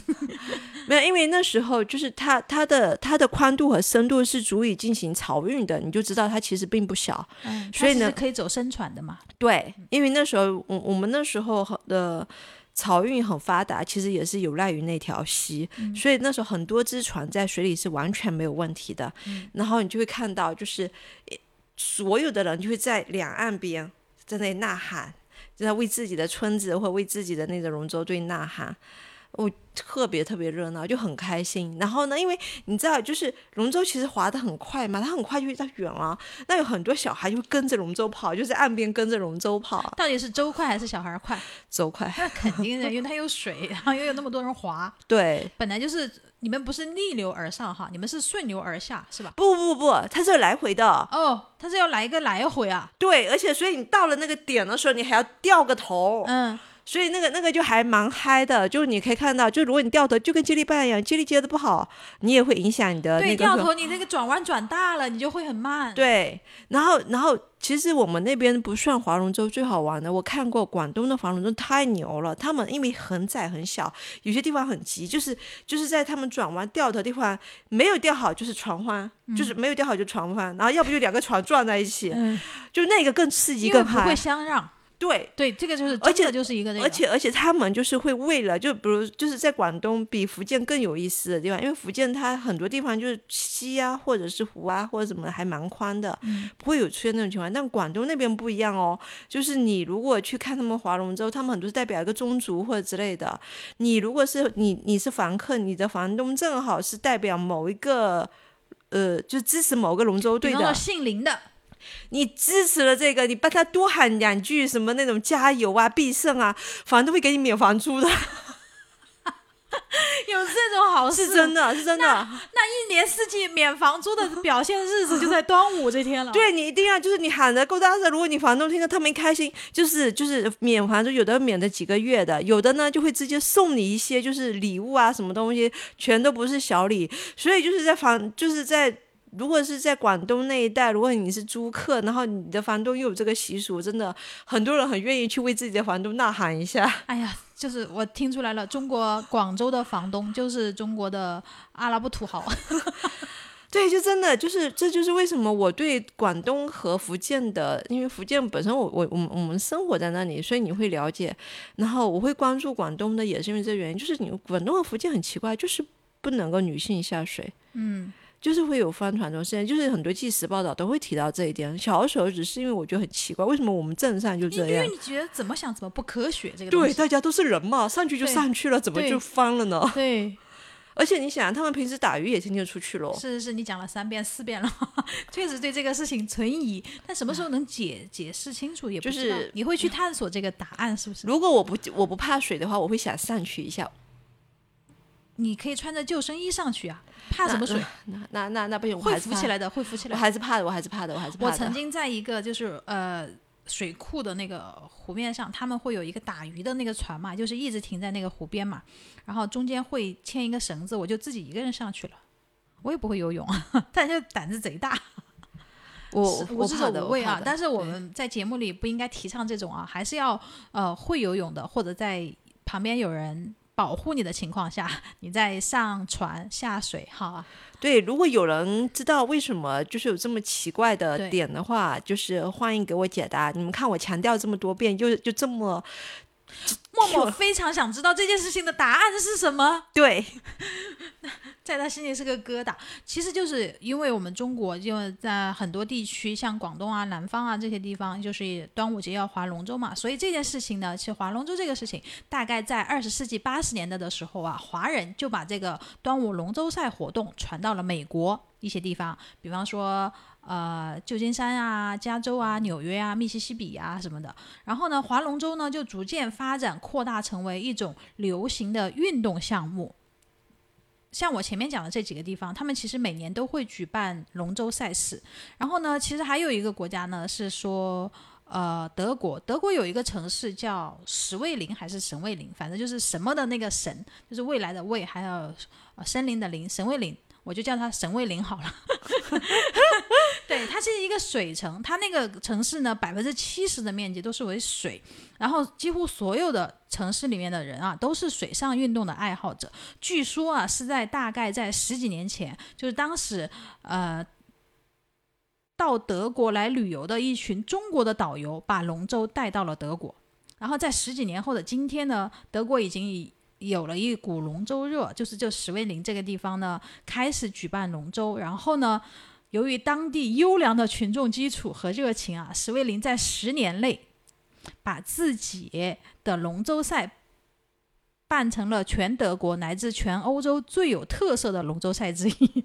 就是每每年的八月，史威林的中心啊，叫呃，它有个中心湖叫芬芳湖，然后将会变成一个欢乐的海洋啊。这个词 我怎么读怎么有点拗口，就会变成一个呃很很 happy 的地方啊。来自世界各地的龙舟爱好者就在那个地方汇聚一堂，共同庆祝属于自己的节日。他们把那个变成了一个自己的节日，就是大家为了玩儿啊，人类为了玩儿，真的是经常在沙漠中什么火人节。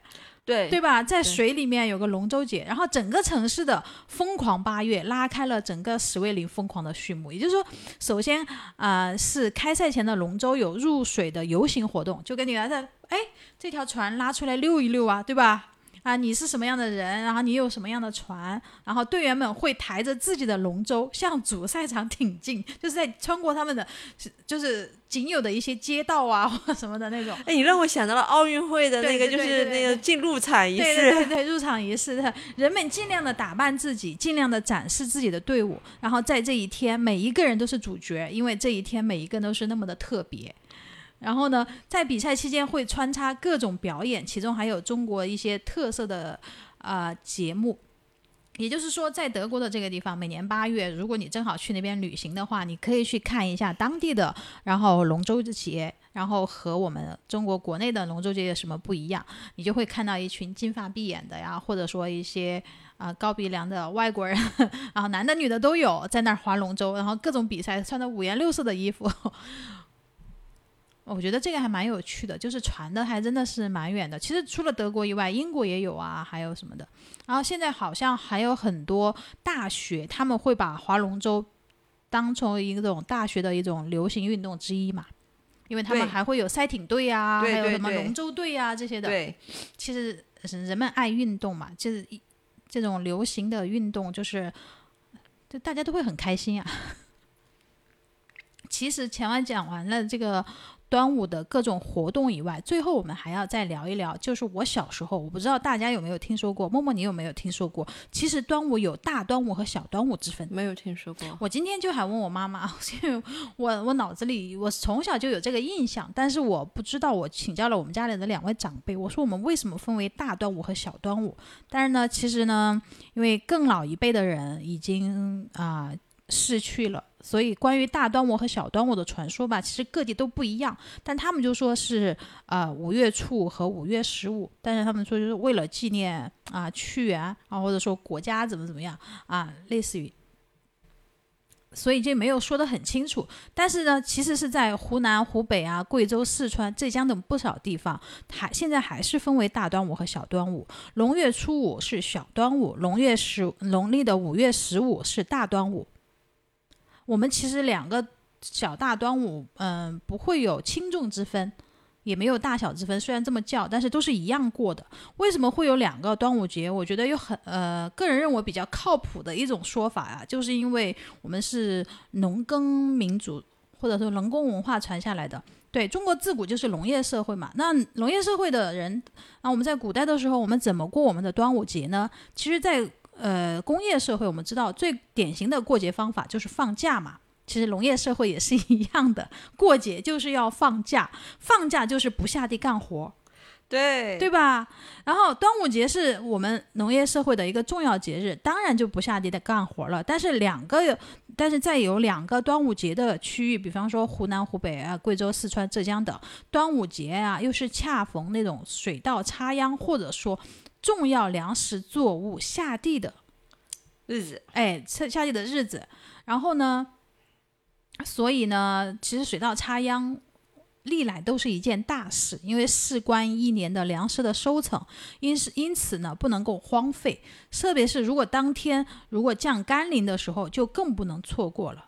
但是呢，因为中间又恰好隔了十天，也就是说在这十天当中啊，它总有一天会下雨。十天当中应该是难得有几天不下雨吧？嗯，我们没有梅雨季，因为南方有，南方有，对呀、就是长江沿岸其实是没有梅雨季的。所以我们没有没有这种什么大小端午。对对对，是没有梅雨季的。对，只要下了雨，马上就去插秧，因为地里才有水，才能蓄起来水。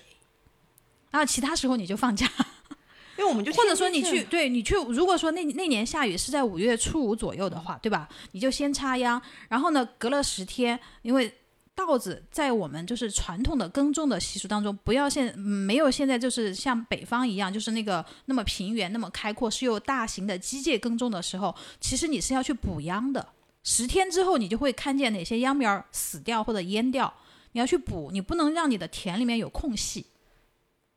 对，你就等待下一个下雨，哎，你就等待下一个下雨的时候，你去补那个空隙。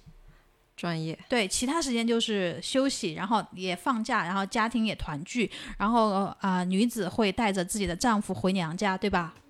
啊、先先去婆家过端午节，然后因为我们有两个端午节，所以第二个可以回娘家。哇，我们完全都没有哎。